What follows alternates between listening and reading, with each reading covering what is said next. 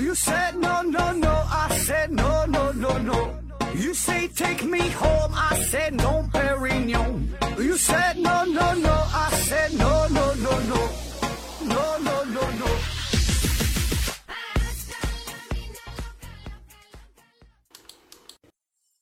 拼命探索，不计后果。欢迎您收听思考盒子，还是线上硬广。听节目送奖品，奖品呢是由美人茶公司提供的五大箱子美人茶。呃，没有简言之彩妆了。本来呢，按计划也没有没出牌香辣牛肉酱了。但是呢，这个牛肉酱公司那边啊，呃，研究了一下，毕竟啊，还是看中了咱们思考盒子文化传媒能力有限公司的品牌效应，所以呢，嗯，还是想继续和跟咱们合作啊，并且呢，这回是放了个大招，这一期呢要提供五份没出牌香辣牛肉酱啊，吃货们是有福了啊！听咱节目，美人茶喝着，牛肉酱吃着啊，再加上充足的睡眠，我估计你是要胖的。呃，感谢各位听友的支持吧，同时呢，也是感谢各位赞助商的呃支持啊，给咱提供了这么多的奖品。呃，祝各位老板哎生意兴隆。另外呢，今天是五月一号，呃，也是问候大家一声这个五一劳动节快乐。那好了，继续今天的节目啊，继续聊这个超级工程。今天呢，咱们说说曼哈顿计划，也就是这个世界上哈第一颗原子弹制造的过程。这个事儿啊，我想呢，大家伙都能呃略知一二，基本都听过。那咱就也是换一个不同的角度，尽量呢我把这个事儿啊跟你说的详细点儿。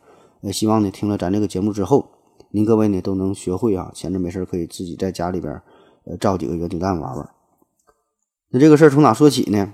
还是与第二次世界大战有关。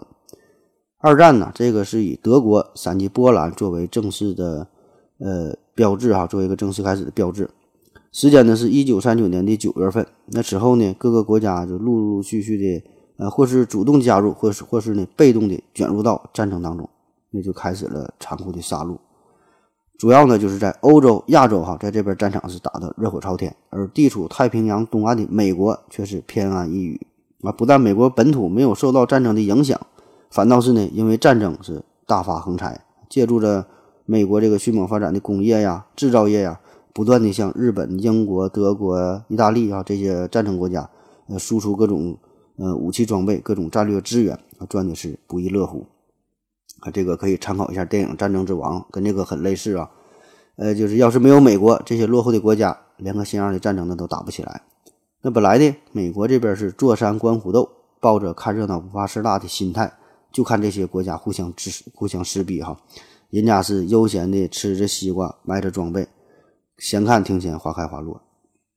那随着战争的进展，德国这边呢是逐渐占据了一些主动权，特别呢是在一九四零年的五月份，这个德国是占领了挪威的刘坎地区。那这个地方呢，有着当时世界上唯一能够提供大量重水的工厂。那没过几天，德国呢又占领了比利时，又占领了捷克斯洛伐克。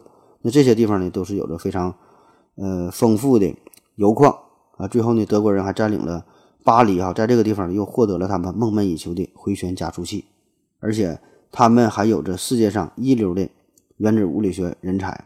呃，领头的就是量子力学的创始人之一海森堡。呃，另外呢还有两位，呃，都是大咖哈。呃，一个呢是最早这个发现呃分裂原子核的办法的。呃，这个人还有一个呢，是发现了游裂变现象的这个物理学家，分别是哈恩和斯特拉斯曼。所以呢，把这些东西结合在一起，当时这个德国就已经具备了制造原子弹的一个基础的条件。那如果按照这个局势发展下去，生产出原子弹，那只是时间上的问题。所以呢，当时这个德国人是凭借着自己的重型坦克以及后来的 V 二导弹，还有呢即将问世的全新的原子武器，这希特勒可是牛逼坏了，在这个公共场合啊。呃，就声称啊，说这个德国将在短时间之内拥有一种毁灭性的超级武器，即将呢征服全世界。那德国人的这一举动啊，本来呢是对苏联、对英国哈、对对这些国家是带来了巨大的威胁，与这个远在大洋彼岸的美国似乎呢没有什么直接的关系。但是呢，这时候这个犹太裔物理学家爱因斯坦却看出了这事儿苗头不对。这个早在一九三二年呢，这个爱因斯坦呢就已经是移民到了美国。可是呢，他还是与这个德国的物理学家呀保持着一些书信上的往来啊，也是一直关注着二战的局势的这个进展的过程。他也深知这个原子武器的威力。那也是在这段时间呢，陆陆续续的呢，也有一些呃逃避德国法西斯的迫害的呃这些科学家哈，就他们是移民到了美国，也是带来了最前线的消息。他们呢也是担心哈，这个希特勒别真他妈整出原子弹了啊，这个后果不堪设想。所以呢，这帮科学家呢，就是呃让这个爱因斯坦呢作为代表哈，就联合起来给当时的美国总统罗斯福写了一封信。这个信件的大概的意思啊，就是说敦促美国政府呗，必须要加紧原子弹的研究。呃，当然当时还不叫原子弹哈，就是说利用这个核裂变的过程来制造这个超级武器哈，必须你要赶在德国人之前把这个东西造出来哈，整出这种大杀器。所以呢，这个爱因斯坦你看啊，他虽然没有直接参与原子弹的制造的过程，但是他这个公式哈，E 等于 mc 方是为原子弹的这个这个制造提供了理论上的可能性，而且呢，他的这封信。也是呃直接促成了原子弹的制造。当时呢，这个总统罗斯福啊是看了这封信哈，也包括当时的军政界的这些重要人物啊，他们也都是知道了科学家的这个想法。可是呢，这帮人他不是搞这专业的，根本不可能真正理解原子弹的这个含义哈，根本无法理解这种新生事物的威力。所以，对于这帮科学家的提议，总统先生呢，当时也并没有真正的放在心上。只是象征性的给他给他们拨出了六千美元哈，你拿六千美元玩去吧，你们造原子弹去吧。这这一看这就有点扯淡了哈。这个咱都知道，后来实际上这个造了三枚原子弹哈，一共是花了二十多亿美元哈。这个拿六千哈，闹着玩呢嘛。那这帮科学家也是没有办法啊，只能是静观事态的发展，祈祷这个德国这边不要造出原子弹。而就在这个时候呢，是事情发生了一些转机。在一九四一年的十二月七号，山本五十六发动了二战当中的一大谜案啊，就是偷袭珍珠偷偷袭珍珠港。呃，就是当时这个美国位于太平洋的海军舰队基地，嗯，是偷袭珍珠港，是当时美国上升了两千四百多人，一千二百多人受伤。那么偷袭之后，这个美国人呢，都都傻眼了。那倒不是说因为这个小日本怎么厉害，怎么害怕小日本。主要是呢，他根本没想到日本会走出这么一步棋哈，他居然敢偷袭自己。因为当时这个德国和意大利，他都不敢招惹美国，美国这个实力搁这摆着呢，对美国他都是客客气气的。希特勒还特意告诉过小日本哈，千万别他妈添乱。小日本就是不听啊，自己就作。而且呢，在在这个偷袭之后，日本马上就正式向美国宣战。那美国这边自然也不是好惹的。第二天呢，当时的这个总统嘛，罗斯福就发表了著名的国史演讲，随后呢就签署了对日的。呃，正式宣战声明啊！那几天之后，这个纳粹德国和意大利没有办法啊，对吧？有这样的二逼队友，只能是同甘共苦，也是正式向美国宣战。那就这样，这个美国是被卷入到了第二次世界大战当中。当然，对于这个偷袭珍珠港事件这个事儿啊，历来也是有不少的争议哈。这这个谜团太多。那主要呢，就是一方面呢，有人认为说这个。珍珠港事件，这确实是小日本所为，确实他们干的。呃，可能呢，就是他们为了重新划分太平洋战场的这个势力范围，啊，也可能呢，是因为当时这个美国呀，用这个石油掐住了日本的脖子啊，或者是出于其他什么原因，日本也是不得不激惹这头大老虎。那另外一派的观点呢，就是说这个偷袭珍珠港，这是美国自导自演的一场苦肉计啊，就是想找一个冠冕堂皇的理由加入到二战当中，因为。当时美国是有着非常强大的议会制度，就是说你任何这种重大的决定啊，都要经过议会的同意才行。而且呢，美国之前呢是有这个中立法案，就当时这个美国民众的普遍观念就是咱们隔山观火啊，这咱们就是靠卖点武器装备，卖卖点这个战略物质赚点钱挺好。但问题是哈，虽然卖东西赚钱，但是对于这个战后世界格局的划分，你就没法插手了。所以呢，这个美国势必呢一定要加入到这场战争当中，这样呢才能在这个战争之后掌握更多的话语权。不但是说能分享到这个呃这个战争的这个胜利果实哈，更重要的是可以这个扩张自己的海外海外版图。那至于这个其中真正的原因到底怎么回事啊，这个咱就是只能猜测了，就等着更多的历史材料慢慢解密吧。反正不管怎么说，美国是加入到了二战当中。并成为同盟国重要的一员。那好了，加入到战争当中哈，那就开打吧。那打仗这个哈，打仗这事儿是没有不死人的。而问题是呢，美国人哈是最惜命的，就打不过就投降啊，只要不死就行。而且呢，人家美国这武器装备也是发达，经济实力也雄厚。带这没事儿哈，我就空袭，能空袭就就空袭哈，尽量咱没有正面接触啊，咱不死人啊，各种地毯式的轰炸。比如说他加入战争之后，很快美国就派出了 B 二五轰炸机，曾经对东京啊、横滨啊、名古屋啊、神户啊等等很多地方这种呃油库啊、工厂啊、军事设备就一顿大规模的空袭。可是这个空袭这事儿吧，主要的作用就是能歼灭敌人的有生力量，可以破坏建筑物啊，这个挺好。但是你想攻占敌军的领地，那你必须是依靠地面部队的进攻才行。而这个日本呢，又是一个岛国，对吧？所以呢，在这个二战过程当中，就有多次非常惨烈的登岛战役啊，这个就非常困难的登岛，对吧？人家搁那块守，你往上拱很难。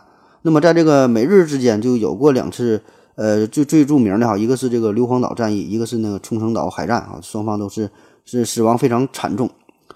呃，硫磺岛战役是当时是美军阵亡了六千八百二十一人，两万多人呢是受伤。冲绳岛海战呢是美军伤亡也是呃七万多人。那么这个数字对于每个人美国人来说是无法接受的。那这个可能跟他们的社会文化呀、民族精神呐有着一定的关系啊，就可以参考一下电影《拯救大兵瑞恩》。你看咱们想哈，作为一名军人，都是以战死沙场呃作为为荣哈，死了说是光荣好事儿。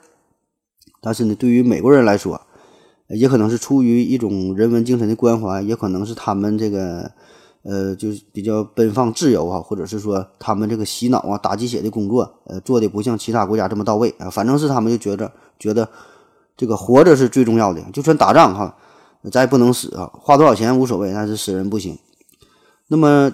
这两次战役啊，说的这两次海战都是在一九四五年的这时候这个发生的。那如果我们回看历史的话，这个时候这个战争是已经接近尾声，而此时的这个小日本呢是已经是穷途末路啊。但是呢，他就是越挫越勇。那有句话嘛，叫做“穷寇莫追”，就是说到了殊死一搏的地步，这就拼了老命也跟你干哈。这个战争战斗力瞬间就是增加了几个百分点。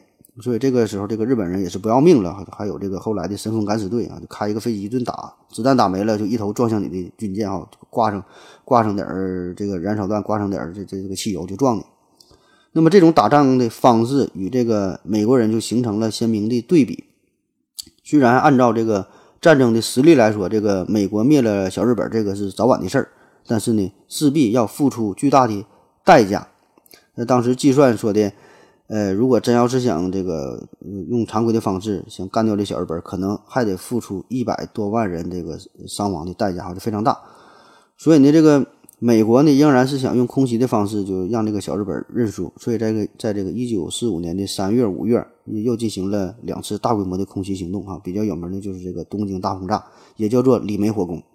可尽管如此，小日本就是他妈不投降啊！坚持本土作战，坚持要耗尽最后一发子弹，坚持要流干最后一滴血，啊啊，就是非非常的，呃，这个顽强哈，顽强的抵抗。那么这时候美国人就想了，面对这种逼人哈，实在真是没没有办法，必须得给你点颜色看看了。所以呢，这个老美作为一个土豪的人民币玩家，那是不但是加入到了二战当中，而且呢，马上就要开启 GM 模式哈，横扫小日本。那么这个事儿哈，这种大的情况就与之前的爱因斯坦的这封信就连上了。那在这个一九四一年十二月，这个日本偷袭珍珠港之后，这个罗斯福就开启了战斗模式嘛。他呢就想起了之前这帮科学家的提议，那就说，据说你们要造一个大规模杀伤性武器哈，威力很巨大。所以呢，马上在一九四二年的六月份，美国的原子弹研究计划就正式上线了。那由于这个研发的总部。呃，开始呢是设在纽约市的曼哈顿区，所以呢就叫做曼哈顿计划。那么这个计划这个实施的时候是高度保密的状态。嗯，后来据统计啊，是说有十余万人加入到了呃原子弹的呃制造当中，但是呢，真正知道研制大杀器的这个人非常少啊。据说当时就是明确知道真相的人只有十二个人啊，就连当时的副总统杜鲁门都不知道。这杜鲁门是后来罗斯福死了，杜鲁门上任，他才知道这个事儿啊。当然，这这也是后话了。那当时这个罗斯福他就是找了两位大神来启动这个曼哈顿这个项目啊，一个呢叫做格罗夫斯，一个呢叫做奥本海默。那为啥找这俩人啊？咱现在经常说一个词儿叫外行领导内行，就是说在许多的企业当中，呃，都存在着一种一种一种现象不太好吧？算是就是说有这种领导哈，本来呢他可能是学校的校长，后来呢调去医院当院长了哈。别说让他开刀，看着淌点血的他都晕，但是人家就能当院长。那么对于这种事儿吧，历来呢也是被很多人诟病。呃，我的理解就这样的哈，就是说一个单位或者一个部门最好的领导是啥样的呢？包括保保证他得具备两方面的知识，一个呢是具有这个专业的知识，另外呢就是具有一种组织能力、领导能力，这二者呢缺一不可，这样呢才是一个好的领导。当然，这种人啊非常少，往往呢他只具备一种能力，所以呢就会造成呃一种现象，就是要么这个人可能是这个行业的顶尖的人才啊，技术过硬。但是呢，人际关系很差啊，嗯，处理不了是什什么这种复杂的问题。别说是让他带领一个团队，就说句说句话都吭哧瘪肚的啊。有有，这是这这是一种领导。另外一种呢，就这种人呢，没有什么专业水平，但是呢，他很善于交际。用咱现在话说呢，就是叫场面人啊，八面玲珑，办事能力很强，很善于解决各种矛盾，很会处理人际关系。没，但是没有什么专业水平，所以这种人呢，也会让人瞧不起。所以你可以想一想啊，看看看你你的这个部门领导是哪一种人。那么对于当时的罗斯福来说，哈，他想启动这么一个巨大的工程，必须呢就得找一个好的领导才行。所以呢，这个罗斯福哈就钦定了这个这个呃格罗夫斯，哎，这个格罗夫斯呢后来是找到了奥本海默哈，这也是一个很好的组合。因为这个格罗夫斯呢是有着强大的组织能力，运筹帷幄，而这个奥本海默则是呢。呃，具有研究核武器这方面哈，他有强大的能力，他是这方面的专家。同时呢，这个人性格呃也很好，就是善于和别人打交道，很善于呃处理这种人际方面的问题啊，善于这个协调这些问题。那稍微介绍一下这个格罗夫斯这个人啊，这个格罗夫斯咱可能没太听过。本来呢，他和这个原子弹的研发呀一毛钱关系也没有，他是毕业于著名的西点军校，呃，在美国部队呢是任过职。呃，据说是在建造美国国防部五角大楼的时候呢，他还当过监理。呃，当时他是美国陆军工程兵建筑部呃这个副部长啊，他是这么个人，当时是这个上校的职位。那钦点钦点他作为这个曼哈顿计划的主要领导啊，那这回呢，这个组织让他做这个原子弹啊，军方就给他提升为准将啊，就升官了。目的呢，就是为了可以。更好的管理手下这些人啊，因为当时要调动手下这些人，都是带着带着个这个军衔的哈，都是都是挺大个官啊，所以你你你你必须呃升级才能管人家。那这个奥本海默这个人啊，这个咱就是相对比较熟悉点，都听过这个人。呃，其实当时这个罗斯福啊，也并不是了解这个情况，也并不是直接任用的奥本海默，是格罗夫斯力排众议选的这个奥本海默。嗯，后来呢，称这个奥本海默是原子弹之父嘛。那当时这个奥本海默呀还是非常年轻啊，但是他年轻有为，这非常厉害，不但是精通物理学的各个领域嘛，从天文学、原子核啊、什么宇宙射线呐、什么量子力学啊、什么基本粒子这方面就没有他不懂的，而且呢他还精通八门语言啊，对，与别人交流很方便，而且还有很强的组织管理能力。你想想研究原子弹这事儿啊，它不像是说别的科学研究。你必须呢，你得有非常广泛的知识才行。对什么物理呀、化学啊、金属啊、武器啊、工程制造啊、工程建设等等很多方面，你都得懂才行。所以呢，这个奥本海默呢就成为了一个很合适的人选。呃，但是这个奥本海默当时他出身不好，他是第二代的犹太移民哈，到的美国。他虽然出生在美国，但是他很多亲属、很多朋友啊，还有过去的一些同学，呃，都在欧洲。特别呢，他还有一个共产党的女朋友。所以当时这个格罗夫斯也是费了很大劲儿，是力排众议哈，就大伙儿都不同意奥本海默是加入到原子弹研发，但是最后，呃，这个格罗夫斯还是说服了大家哈，证明这个格罗夫斯选择是对的。那么好了，这两个主要主要人物都有了，下一步呢就开始组建这个团队。格罗夫斯可以说是把当时全美国几乎所有获过诺贝尔物理学奖、化学奖的科学家都是召集在一起。而这个奥本海默呢，这个人也是天生具有强大的气场。虽然奥本海默本身没有获得诺贝尔奖啊，但是他可以指挥这一帮获过获得过诺贝尔奖的人啊。在这个诺贝尔奖这帮天才当中，他诺奥本海默也是很有威望。呃，同时呢，也是拉来了很多大的这个赞助公司啊，这个贝尔电话公司啊、标准石油啊，还有这个杜邦公司，也是为他们提供技术支持。那这帮天才聚集在一起，哎，就要研究原子弹这个事儿了。那在哪研究？他们呢，后来是选择了新墨西哥州沙漠当中一个非常偏远的地方，叫做洛斯阿拉莫斯。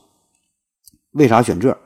因为奥本海默呢曾经患过肺结核，在这个地方养过病啊，所以对这个地方很有感情，也是比较熟悉，就选了选择了这个洛斯阿拉莫斯，在这个地方就建了这个实验室基地。很快，这个偏远的小镇哈，这个沙漠当中就聚集了上千名的科学家、工程师，还有三千多名的工程兵。而就在此时呢，欧洲那边呢，这个战争进行的如火如荼嘛，所以呢，有大批的科学家逃离欧洲来美国避难，也是加入到了曼哈顿工程，不断的壮大着这支队伍。好了，咱们先休息一会儿。我要跟正南去尿尿，你要不要一起去啊？我也要去。呃，风姐，我要跟正南、阿呆一起去尿尿，你要不要一起去啊？嗯，好了啊，喝了口水回来，咱们继续聊。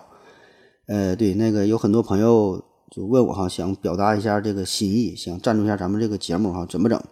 有三种办法，第一种呢，就是直接在喜马拉雅平台上就可以打赏啊。当然，这种办法呢，平台会提取一定的手续费啊，所以呢，建议用后两种办法。一个呢，就是直接加我的微信啊，发个红包就行了。我的微信号是思考盒子的拼音，思思考考呵呵滋滋，注意平确的发音。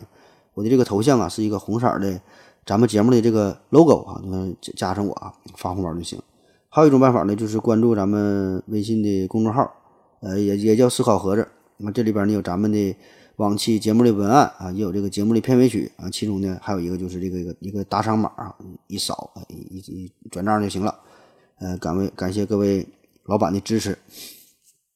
那好了，继续说这个原子弹的制造过程啊。那这个原子弹的研发过程，这这个制造啊，这保证是不容易哈，这个困难重重。我随便举几个例子吧。那怎么造这个原子弹呢？其中很重要的一个步骤就是对于核原料的一个提炼、一个提纯的过程。那当时呢，他们是经过对比各种方案呢，经过了前期的实验，最终呢，曼哈顿计划是确认了两套方案，对呃这个核原料进行提纯。一个呢是叫做电磁离心的办法啊，来分离铀二三五和铀二三八。这项工作呢是由劳伦斯来负责的。那为啥要分离它们呢？呃，稍微解释一下，就是这铀啊。铀这个东西，就金字旁加个鱿鱼的铀，它呢在自然界当中呢有三种同位素，那其中呢这个铀二三五是我们最需要的，这个是制造裂变过程、制造这个原子弹哈最直接的一个来源，铀二三五。那么现在咱知道了，只需要十千克左右的纯度超过百分之九十的铀二三五，那么呢就可实现不可控制的链式反应。说白了，这个原子弹就爆炸了。我们只需要这这么多就行，听起来不多哈。可问题是啊，在这个自然界当中，这个铀二三五的含量非常低，只有百分之零点七左右，其余超过百分之九十九都是铀二三八。但是呢，这两个东西哈，它俩是同位素。那如果你还能想起来这个高中化学知识的话，就知道了，这个同位素啊，它的化学性质是完全相同的，所以呢，你不能用常规的办法对它们进行分离和提纯。所以呢，当时摸索到一个办法呢，就是用这个电磁离心的办法，可以可以这个提纯出铀二三五。那么呢，你想提出铀二三五，这个就需要建造一个大型的回旋加速器啊，就需要一个需要巨大的磁场线圈啊，就是当时德国人在巴黎哈得到的这个东西。那么美国人没有这东西啊，他就得是从头开始吧，就得建造一个大型的回旋加速器啊。那么就需要大量的铜作为原材料。那当时由于美国已经加入到了战争了嘛，所以呢，几乎所有的这个铜的储备都是用用在了这个军工上面。所以已经没有多余的铜了哈，没有原材料，那怎么办？这劳伦斯就说了，呃，没有铜的话呢，也没事哈，可以用比铜的导电性更好的纯银作为线圈导线哈，就效果更好。然后就向格罗夫斯反映说的，你想办法给我整点纯银呐，整点纯银，我得做回旋加速器。那去哪整呢？只能是去国库去借了，对吧？那格罗夫斯呢就派了自己的助手，找到了当时的财政部的副部长，那向他说明了。来意啊，说的我这边是咱们想借点东西，想借点纯银，但是呢，出于军事机密啊，咱军方用，具体的用途呢不能告诉你，我就想借点。然后财政部的副部长就问呗，说的那你借行对吧？那你借多少？有个数吗？这助手就说了，我想借六千吨。那当时财政部副部长听完都哭了哈，大哥哈，且不说这六千吨纯银我借不借给你哈，这这个咱可以研究。但是呢，我得提醒你一个事儿，就是在咱国库里边啊，就不能这么说话啊。在咱国库里边，咱们说这个说到银子的重量的时候，咱们是用盎司作为单位的哈，没见过你这么借的哈，一张嘴就是几千吨、几千吨的借银子啊。那么当时这美国银库呢，实际上是一共才有四万七千吨的纯银能够动用啊，否则你动用太多就会影响到经济体系了。而这个曼哈顿计划最后呢，实际是一共用了一万四千七百吨的白银哈，那那这个白银后来是到一九七零年才是全部归还给国库啊。那好了，这个是一种方案啊，用这个呃这种提纯的办法啊，劳伦斯这边负责的，用这个电磁离心的办法，呃提炼出铀二三五，制造原子弹。这种这个办法制造的就是铀弹呐，这就是后来扔到广岛的啊，这是铀弹，这是一方面。那另外一套方案呢，就是用这个中子轰击铀二三八，也是用这铀二三八作为原材料，但是进行中子的轰击之后，就会产生新的一种放射性元素，就是钚二三九。这个钚二三九呢，也是具有裂变的性质，也是可以作为原子弹哈，而且它的这个裂变速度更快，临界密度更小。那当时呢，负责制造这个钚弹这方面的负责人呢，就是大名鼎鼎的费米啊。这个钚弹，这个呃，制作这个钚二三九这个效率啊。会更高一些，但是问题是呢，你想制造出这个钚二三九，就需要建造大型的反应堆啊，这个咱都听过哈，你们搁在哪建个反应堆？现在建反应堆，建一个反应堆都得是好几年的时间，可是那个时候哈，一没有什么经验哈，也没有什么参考的图纸，都是摸索着来，难度是可想而知。那后来扔到这个长期的，就是布弹哈，就是同样是原子弹，它不一样，扔到长期那就是布二三九布弹。也就是说，这个美国呀是实际上是同时，呃，制造了两种类型的原子弹，哈，两种方法还都很成功，都爆炸了，哈，都是用在了战场上。那这也就是为后来其他国家研发原子弹呢是趟出了一条大道。这个也就是为啥当时美国花了这么多钱，对吧？因为他是第一个研发原子弹的人，根本是没有可以参考的，而且根本不知道这事儿能不成功啊，所以用了这么多方法，花了这么多钱。那不管是提纯铀二三五，还是说想制造出钚二三九，这些呢都是制造原子弹的第一步哈。有有有了这个原材料，有了这个很纯的这个铀，还有这个布。第二个问题呢，就是要测出临界质量。因为啥叫临界质量哈？就是为了维持链式反应所需要的裂变材料一个最小的质量。嗯，稍微解释一下哈，这听懂你就会做原子弹了。就理论上啊。当这个中子撞击一个铀原子的时候，这个铀原子呢就会分裂成两半，然后你释放出两到三个中子，啊，一个中子撞击之后产生两到三个中子，那么释放出的这个中子呢又会撞击更多的其他的铀原子，那同样更多的铀原子就会裂变产生更多的中子，更多的中子再撞击铀原子，哈，无限的进行下去，哎，这不就是一个级联放大的过程吗？可是啊，这个是理论上，那么实际的过程中呢，并不是想的这样。实际过程中，这个铀原子裂变产生的中子只有一部分会撞击其他的铀原子，参与到裂式反应。那其他的这个中子要么就是跑了，要么就是被这个裂变产生的这个物质就是重新吸收了。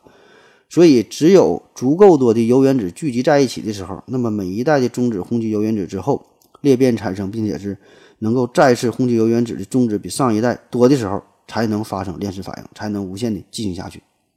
而这个足够多的这个铀的质量。也就是所谓的临界质量哈，只有到了这个这个这么多这么多，呃，到了一定的量，才能维持下去，太少那是不行的。那咱们现在知道了，这个铀二三五啊，它的临界质量呢大约有十五千克左右，这个钚二三九呢大约呃有十克左右哈，就能维持这个这个呃链式反应的进行啊，临界质量。那么怎么做哈？你要如果你知道这个数了，那就好办了呗，就是把这个浓缩的铀啊，对吧？你搞成两块都是小于临界质量的。对吧？分成两半儿，这是安全的，对吧？俩人不在一起，然后呢，可以在四周呢放上一堆炸药哈，然后用这个炸药爆炸，就把这两个两个两半的浓缩铀啊强行的合并在一起，它俩一靠近哈，在一起了啊，就达到了临界质量啊，这就核弹就引爆了啊，很简单嘛。可是，在当时人们并不知道临界质量这个数的这个准确的数值。那科学家当时预测呀，这个铀的这个临界质量呢，大约是二到一百千克之间。可是呢，这个数值啊，这给的有点太大了哈，二到一百千克，对吧？你这个这个这么严谨的事儿哈，你这个给出这个数值这么模糊，那么你一不小心，如果这个分割的太大了，这块太大了，直接就就就启动了核爆哈，那就真是为科学献身了。那怎么办呢？只能是一点点的尝试呗，对吧？从这个少的开始呗，一点点的尝试。那那个时候的办法，这个可以说是相当的简单粗暴了，就是在这个层层堆砌的反应堆当中。插入了铬棒和这个呃硼钢棒哈，这两种金属呢具有强大的吸收中子的能力。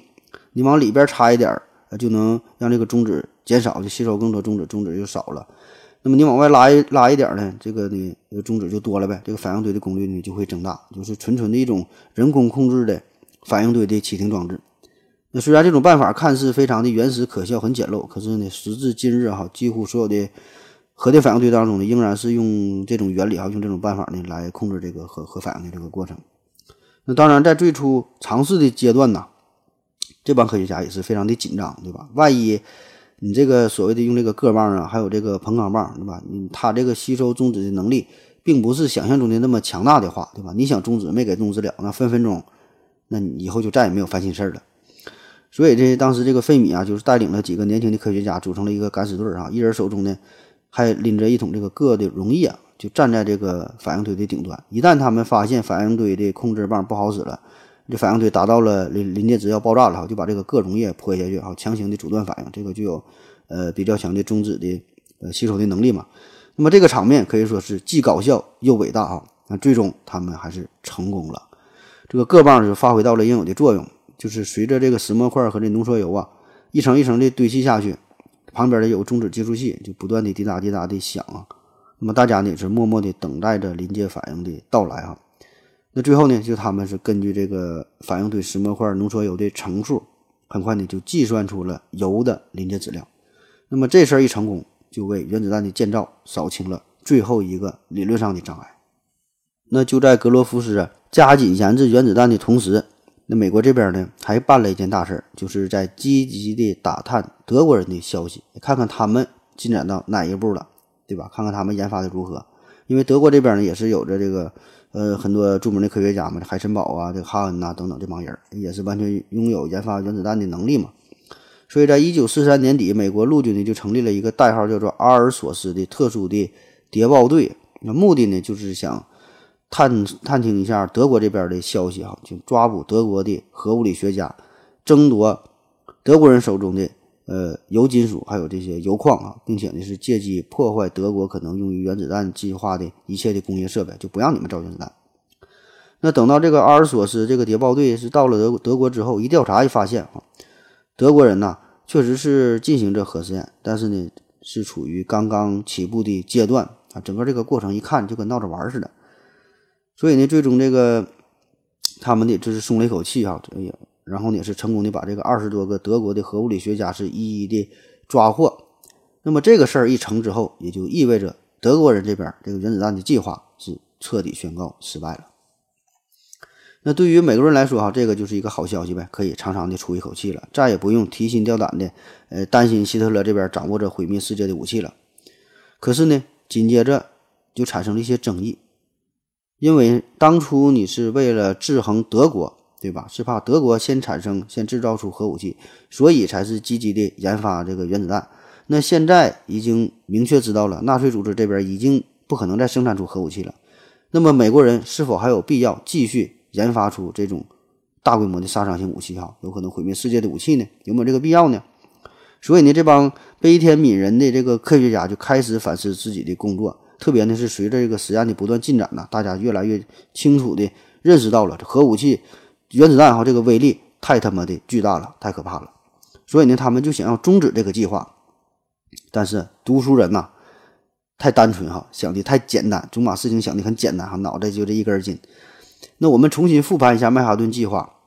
最开始呢，确实是因为德国人想要制造核武器哈，可是后来呢，这个日美国人确实把这核武器扔在了日本人的头上。而最后的结果呢，是却震慑到了苏联人啊，它是这么回事儿。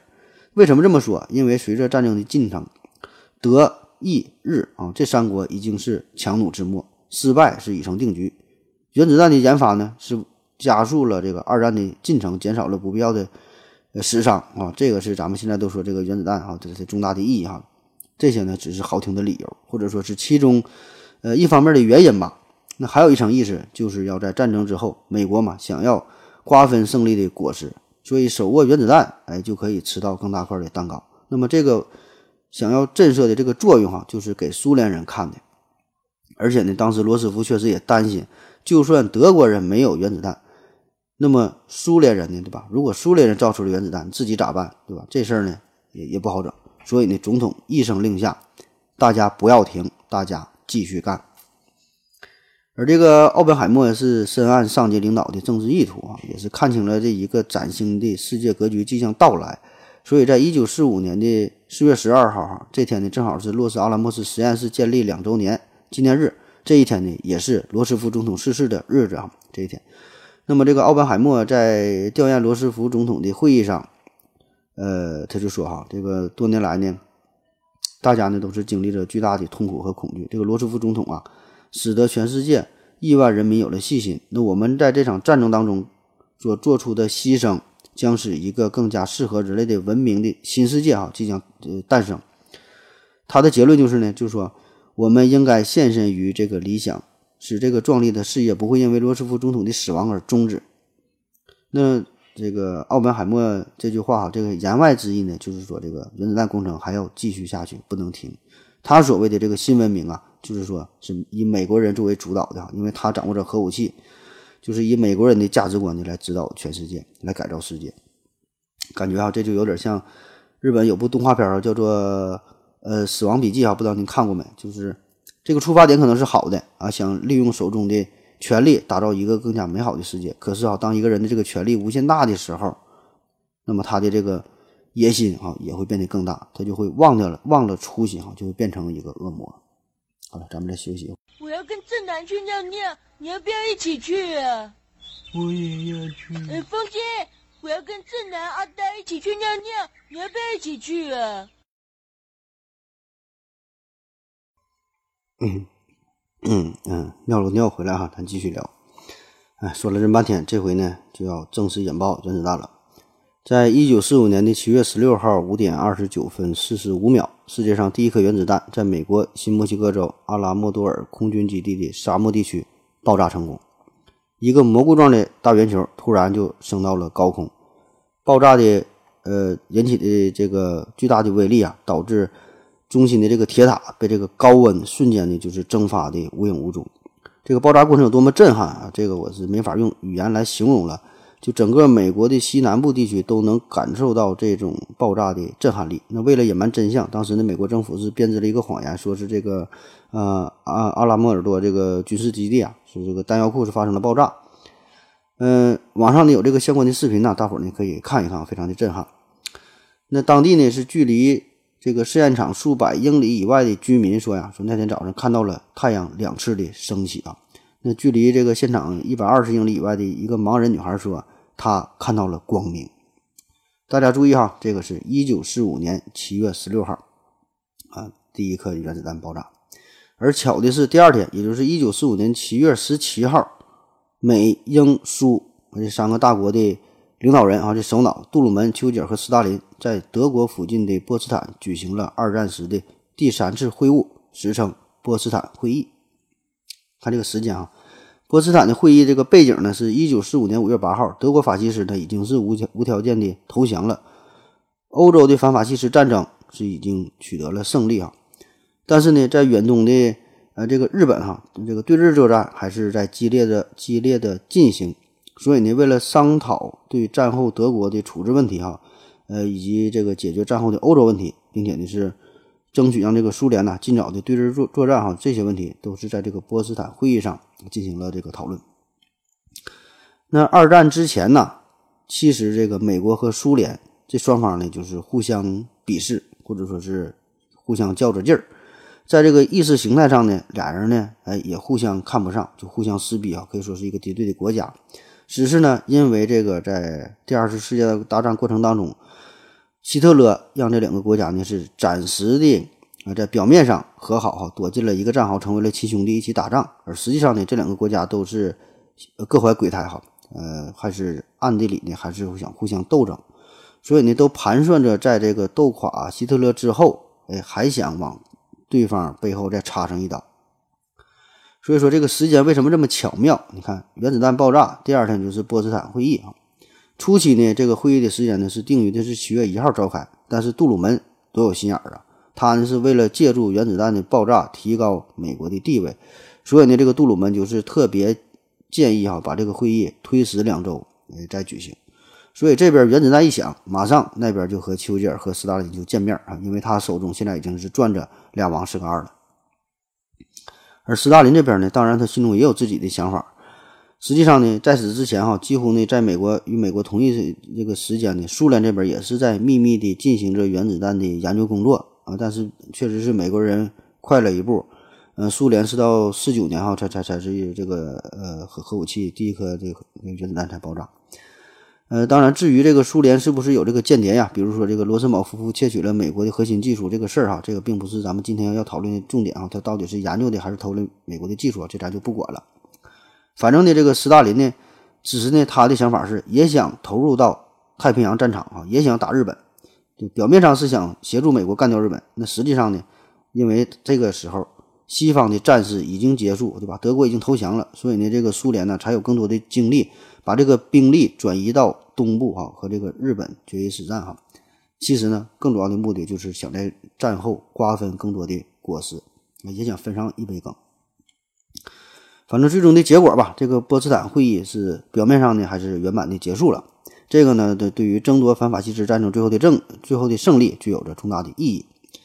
呃，并且呢，就战后许多的问题啊，也是达成了协议，也是这次会议。从此呢，就确立了战后世界新的政治格局。同时呢，这个美苏的关系啊，也是逐渐开始恶化哈。那么，这个两种社会制度的这个矛盾，也是重新的上升为东西方两大国之间的主要矛盾，从而呢，也是成为了战后一段时期，呃，国际斗争的一个重要的内容哈。你后来就是冷战这个事儿嘛。那好了，波茨坦会议结束之后，杜鲁门是很开心的回到了美国，专心的处理最后的日本问题了。那在一九四五年的八月初，也就是原子弹爆炸之后半个月，老美呢就给这个日本呢送去了一封信，语气呢还写的非常的温和啊，就是一个劝降书，大概的意思就是啊，小日本啊，你就认输吧，你们这个输是必然的了，赶紧就投降，咱就减少点损伤，没啥大不了的，有什么事儿呢，咱坐下来可以慢慢谈了，毕竟呢，我们山姆大叔呢也不是喜欢打打杀杀的人啊，可是。这个日本呢，日本的政府呢，却是不接受哈。当时这个美国就告诉他了，你就是无条件投降还行，要不然哈，最后给你的结果只能是迅速而彻底的灭亡。可是显然，这个日本人他并没有理解这个迅速而彻底的这个灭亡到底是什么意思哈，因为他并不知道呃美国本土施暴的这个原子弹的威力。那么他以为这个迅速和彻底的灭亡这个词儿啊，只是一种常见的外交辞令哈，就是吓唬吓唬人。所以呢，这个日本呢还在做着最后的抵抗。而且呢，这个杜鲁门呐，再说这时候总统已经是杜鲁门了嘛，他是接了这个罗斯福，这他是刚刚上任几个月啊，之前 四五年的呃四月份啊，这个罗斯福才去世嘛。那么这个时候，杜鲁门新上任，小日本觉得这个老美这边群龙无首啊，觉得他挺好欺负啊。嗯，美国这边对吧？换领导人了，毕竟是闹得一团糟，所以呢，小日本这个态度啊，就是四个字啊，想要坚持到底。嗯，我们这么多人口，我们还武士道的精神啊，有种来打我啊，来打我呀，还挺气人。可是万万没想到，杜鲁门总统那真是一点不惯毛病哈，他本身就是炮兵出身哈，就爱打仗哈，对于武器也有一种痴迷与好奇。那面对日本人这种狂野与叫嚣，同时呢，也是面对着还有一个暗中的敌人，就是苏联哈，也是暗中在较量嘛。那看来是只能使出杀手锏哈，一方面炸死日本人，一方面呢想要吓死苏联人哈，那就只好扔个原子弹玩玩吧。在一九四五年的八月六号上午九点十五分，美军 B 二九轰炸机在日本广岛就投下了第一颗在人类正式战争中使用的原子弹啊。结果呢，就是方圆四十多平方公里的这个城市被彻底的摧毁，房屋毁坏率达到了百分之七十以上，嗯，十四万人口死亡。呃，还有后续的这个污染、辐射啊，这这就影响就更大了。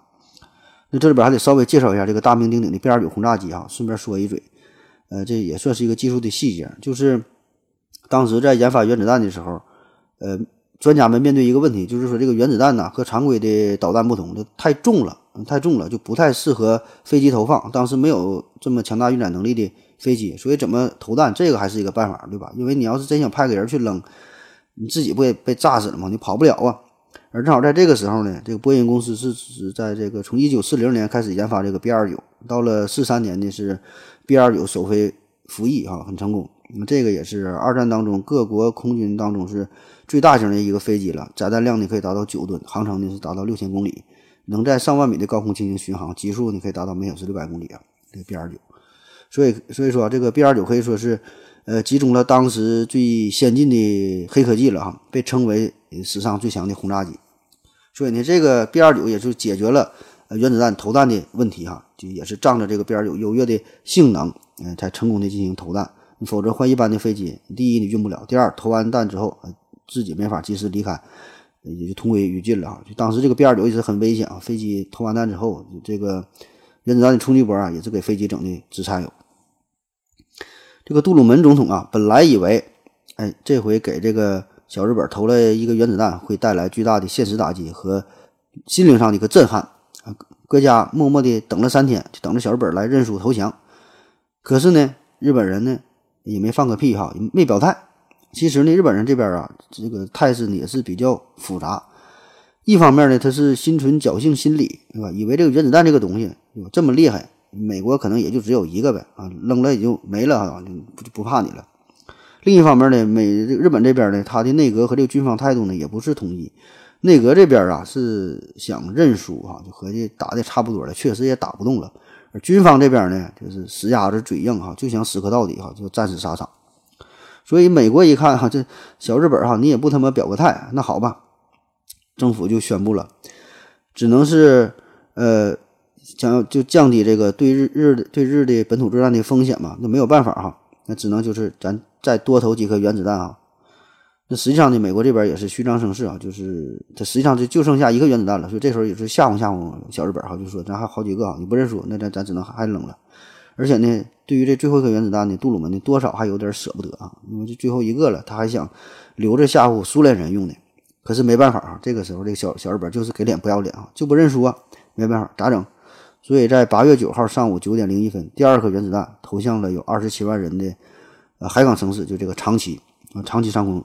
长期上空瞬间就腾起了巨大的蘑菇云，一点四万栋建筑物毁灭，七万多人瞬间死亡。这回日本人才真正理解什么叫做迅速而彻底的灭亡。那在核武器面前，其他这些常规武器啊，都显得十分可笑幼稚了，根本它不是一个级别的。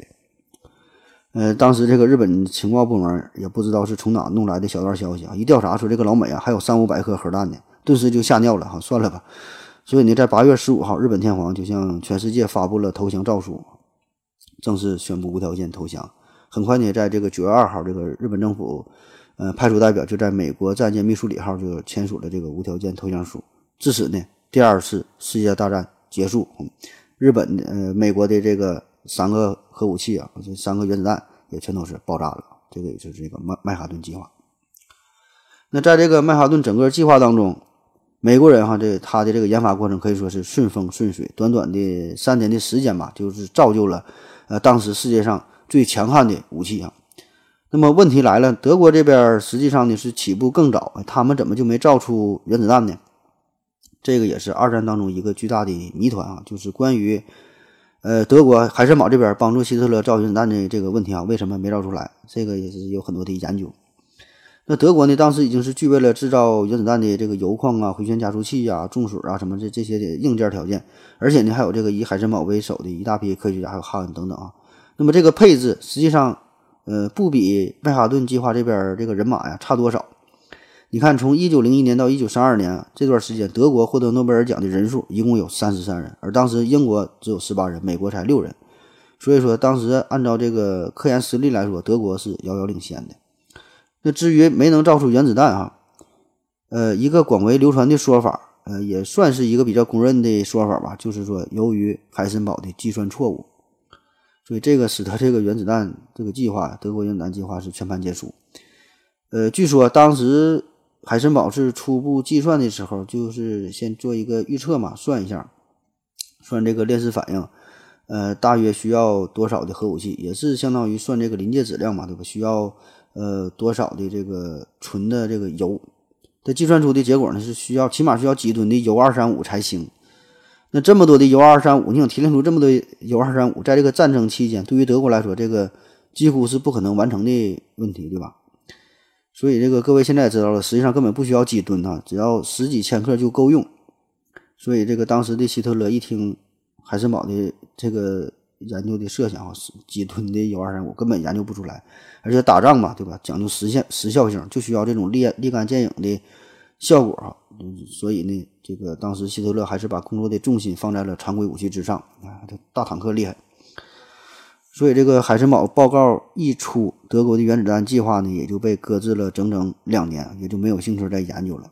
那等到后来，另外有一位呃狂热的纳粹分子哈，叫做希姆莱，他呢是看到美国那边原子弹爆炸成功了嘛，就是想再次推进原子弹的进程。可是这个时候为时已晚哈，无力回天，而且德国已经是大势已去，呃，许多重要的工业设备啊，这些东西都已经是被。轰炸掉了啊！所以你这个时候你有了一个完整的理论，但是呢也没有这些物质基础啊，也是没法去做了。所以到这到了这个一九四五年八月六号，这个原子弹在日本广岛爆炸的时候，大伙儿呢是为之震惊。而这里边最激动的呢，就是这个当时的这个德国负责综合裂变反应，发现那个这综合裂变反应负责这原子弹研发的哈恩。也是纳粹这边研发原子弹的一个灵魂人物哈，他就这个质问这个海森堡哈，你是怎么他妈算的？你怎么能犯这么一个低级的错误呢？怎么怎么就需要那么多的油呢？哈，人家十几千克就能爆炸。那么海森堡只是微微一笑哈，你忘了吗？你不知道我的看家本领是啥吗？对吧？就是不确定性原理嘛，对吧？我保证我是算不准的。当然这么说只是玩笑哈。至于这个海森堡怎么想的，背后的真正的原因。现在的这个科学家还有研究二战的史学家呢，就是研究这个事儿争论不休，也是一个谜题。呃，也是主要两两个方面。一种说法呢，就是说这个海森堡其实早已预见了原子弹会给人类带来毁灭式的灾难，他是不想打开这个潘多拉魔盒。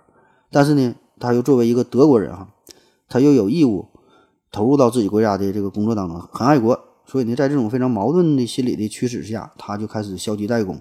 并且呢，是有意无意的夸大原子弹研究的这个难度啊，所以呢，并没有把真正的热情放在这个原子弹的呃研究当中。嗯那么这种说法，这个好处呢，就是既肯定了海森堡的专业的水平，那同时呢，也赞美了他的人文情怀啊，哎，都不得罪。那另一方面呢，这个说法呢就不一样了哈，就是说这个根本的原因就还是水平不行啊，就是你水平不够，没研究出来。当时这个曼哈顿计划。动用了十多万人，耗资二十多亿美元，并且是并且是占用了全国将近三分之一的电力，才能完成这个计划。而德国这边顶尖的科学家确实是不少，但是你这些基础建设不行，后备的资源呢跟不上，而且当时是处于这个战争的环境，和美国这个安静的呃研研研究环境是没法比，对吧？所以呢，你不行就是不行哈，你就别挑好听的唠了。俗话说的是。这叫得了便宜还卖乖啊！你就没研究出来，最后你还整了一个人文情怀，还整了一个，呃，这个站在非常高的人文的高度啊，就是夸这个海参堡。那么还有一种可能呢，也是啊，也是为这个海参堡洗脱罪名，就是说，嗯，海森堡是站在纳粹的这一边，对吧？本本身你是一个战犯的身份，但是呢，由于他在科学上巨大的贡献，也作为这个量子力学重要的创始人嘛，就想给他找一个借口洗脱罪名呗。啊，所以你就说他故意算错哈，故意破坏希特勒的计划。但实际上哈，他还是站在同盟国这一边的。所以这个不但这个海森堡不是希特勒的帮凶，反而是大英雄哈，阻止了希特勒的罪行。那因为这事儿，这个海森堡还有这个呃和这个曼哈顿计划这边重要的领导人叫做古德斯密特，这俩人呢还一直对骂，一直撕逼哈。这个古德斯密特他就是不惯毛病，就说。海森堡这边是水平不行，没研发出来。海森堡就是不承认，俩人一直对骂，经常在这个《自然》杂志上面还有各种报刊上面公开打打笔仗啊，争论不休，辩辩论不休。嗯，最后也是没有个结果。那无论是这个海森堡是有意的还是无意的，不管怎么说吧，是阴差阳错，确实没让德国的原子弹计划得逞。那毕竟，如果德国真的造出了原子弹，而且如果是领先于美国的话，那么这个世界是啥样哈？那真是不堪设想。那到底该如何评价这个海森堡这个人呢？哈，嗯，可以说他也不是什么十恶不赦的纳粹分子，也称不上什么完美的科学英雄啊。毕竟在那个战争年代吧，不管你是出于什么心态，不管你是怎么想的，作为一个科学家来说吧，他呢已经很难是主宰自己的行为。那么在这个战争之下啊，即使再伟大的英雄，也只不过是政治的棋子啊，还得是屈服于大环境。那好了，今天的节目啊，基本就是这样了啊，咱就讲这个曼哈顿计划，从这个德国闪击波兰，从这二战开始，一直聊到了广岛长崎原子弹的爆炸，到这个二战的结束哈，就回顾了这么一个过程。其实啊，咱们整个这一系列的节目，实际上这是一个倒叙的过程哈，整反了。你看，应该是先是曼哈顿计划原子弹爆炸，然后呢是美苏进入冷战模式，呃，俩人呢是互相比赛哈，这个太空竞赛，然后才导致了阿波罗登月计划。